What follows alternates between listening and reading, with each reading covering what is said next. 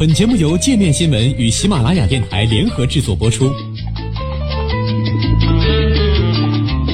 界面新闻五百位 CEO 推荐的原创商业头条，天下商业盛宴尽在界面新闻。更多商业资讯，请关注界面新闻 APP。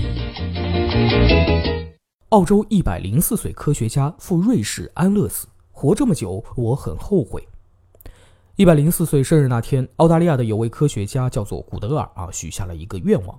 这个愿望是什么呢？我想死去。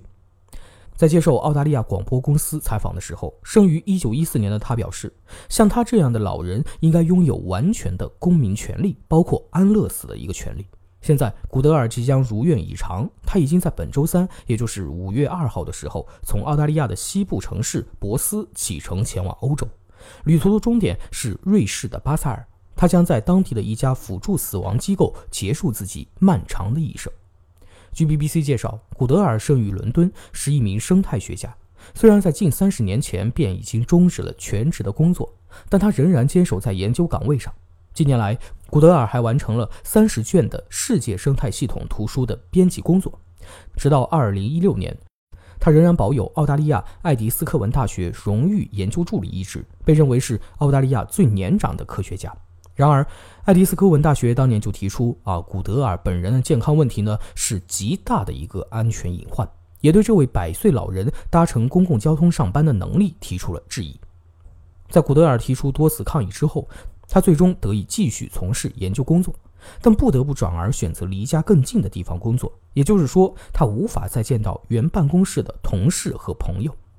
事实上，早在二十年前，古德尔便已经加入了支持安乐死的组织 Exit International。该组织代表欧尼尔这次将陪伴古德尔一同前往瑞士。欧尼尔介绍说，他的兴致呢没有原来那么高了，他不得不收拾好自己所有的书。从那一刻开始呢，他就不再开心了。近些年来，古德尔日益下降的视力让他很难再读电子邮件，也不能再去参加业余剧场的彩排。ABC 的报道提到，从九十岁起，古德尔就不能再打网球。此外，他的绝大多数朋友也已离世。欧尼尔说，古德尔现在并不沮丧或者感觉很痛苦，但在几年前还有的那点生活中的小火花，现在已经没了。此前，古德尔一直独居在博斯的公寓中。几个月之前，古德尔不小心在家里呢是摔倒了，于是不得不在地板上躺了两天，直到清洁工发现后将他送往医院。医生说他不能再自己去坐公交了，甚至不能独自过马路，这令我非常不开心，感觉被限制了。古德尔说，这样的生活毫无疑问是缺乏尊严的，根本没有尊严可言。他提到，家人呢也意识到了自己对生活有多么的不满意。古德尔的女儿凯伦是一名临床心理学家，她和父亲坦诚地交流过生死问题。显然，她并不希望父亲选择安乐死，但她表示理解。由于健康状况，那扇门已经逐步对他关上了。凯伦说：“他已经生活了很棒的一百零四年，不论发生了什么，不论做出了什么选择，那都取决于他自己。”对古德尔来说，或许稍显遗憾的是，他不能在自己的国家主动结束生命。